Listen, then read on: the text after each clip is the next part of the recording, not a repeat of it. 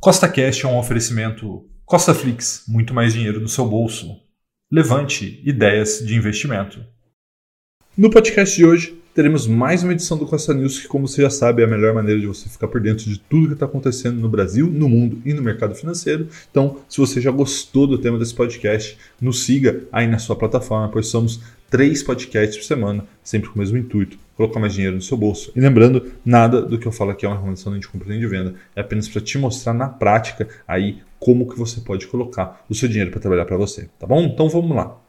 Nessa semana, o Ibovespa aí subiu 2,46%, né? chegou aí quase 99 mil pontos, uma recuperação aí significativa, vocês já vão entender o motivo, e não aconteceu somente aqui no Brasil, né? também o SP500 subiu 2% essa semana, saiu ali de 3.800 pontos e quase chegou nos 4 mil pontos, tá? isso aí é reflexo do que vem acontecendo no mercado.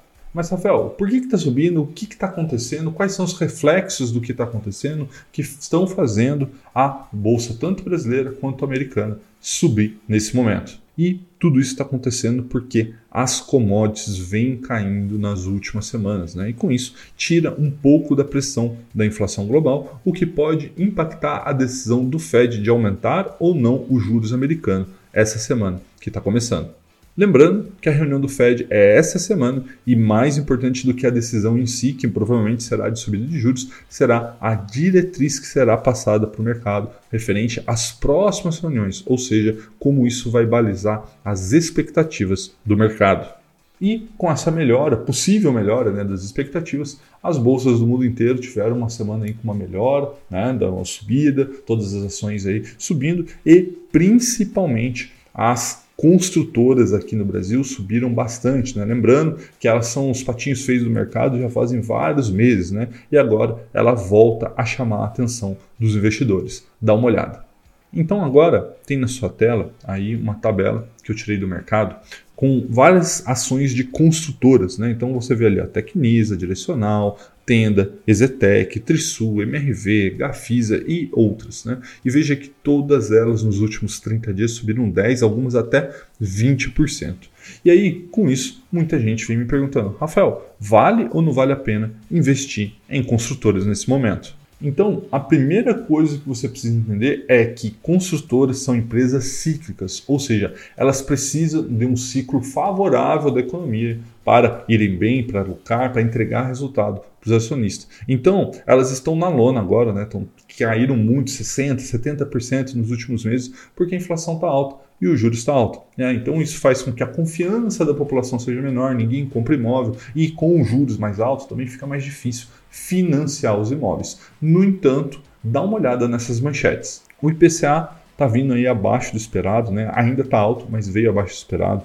O IGPM também está alto, mas também veio abaixo do esperado. E aí o Campos Neto, né, que é o presidente do Banco Central, vem dizendo que a inflação já passou o pior momento e agora a gente já começa a ver e esperar uma deflação até, né? ou seja, que a inflação vai cair e com isso a, o próprio Banco Central vai poder diminuir a subida da alta de juros.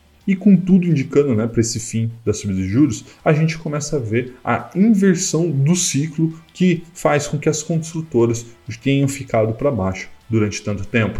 E é justamente isso que o mercado está precificando, né? porque as construtoras de fato estão muito, mas muito baratas. E eu vou até usar aqui a Trisul, né, 33, para te dar um exemplo. Né? Lembrando que essa é uma das ações da carteira 1 milhão com mil. Se você não conhece, vou deixar aqui para que você possa conhecer. Dá uma olhada como que Trisul está barato. Esse gráfico é do PVP histórico da Trisul. Né? Se você não sabe o que é PVP, é preço sobre valor patrimonial. Basicamente, é um indicador que mostra qual o desconto né, ou sobrepreço que há sobre o valor patrimonial de uma ação na bolsa. Veja que nesse exato momento o PVP da Trisul é 0,58. O que, que isso quer dizer? Quer dizer que o valor patrimonial que, né, da Trisul está sendo negociado nesse momento a preço de 42% mais barato do que é, o seu valor patrimonial. Né? Então, que o preço tem um desconto de mais de 40% sobre o valor patrimonial e isso vem acontecendo em todas as construtoras. Tá? Então, quando você olha um PVP, né, que é um indicador fundamentalista, a gente tende a achar que a bolsa vai precificar no 1, né? ou seja, que você vai negociar as ações pelo preço do valor patrimonial. Isso não é verdade. Né? Veja que as expectativas mudam. Ali em 2019 e 2020, as expectativas eram bastante altas, né? então veja que ela negociava por duas vezes ali o seu valor patrimonial e agora ela negocia por quase meio, né? 0,58. Ou seja, eu acho que assim como 2019 e 2020 ali havia um, um otimismo muito grande com as construtoras, talvez hoje haja um pessimismo muito grande. E é justamente aí que gera uma grande oportunidade.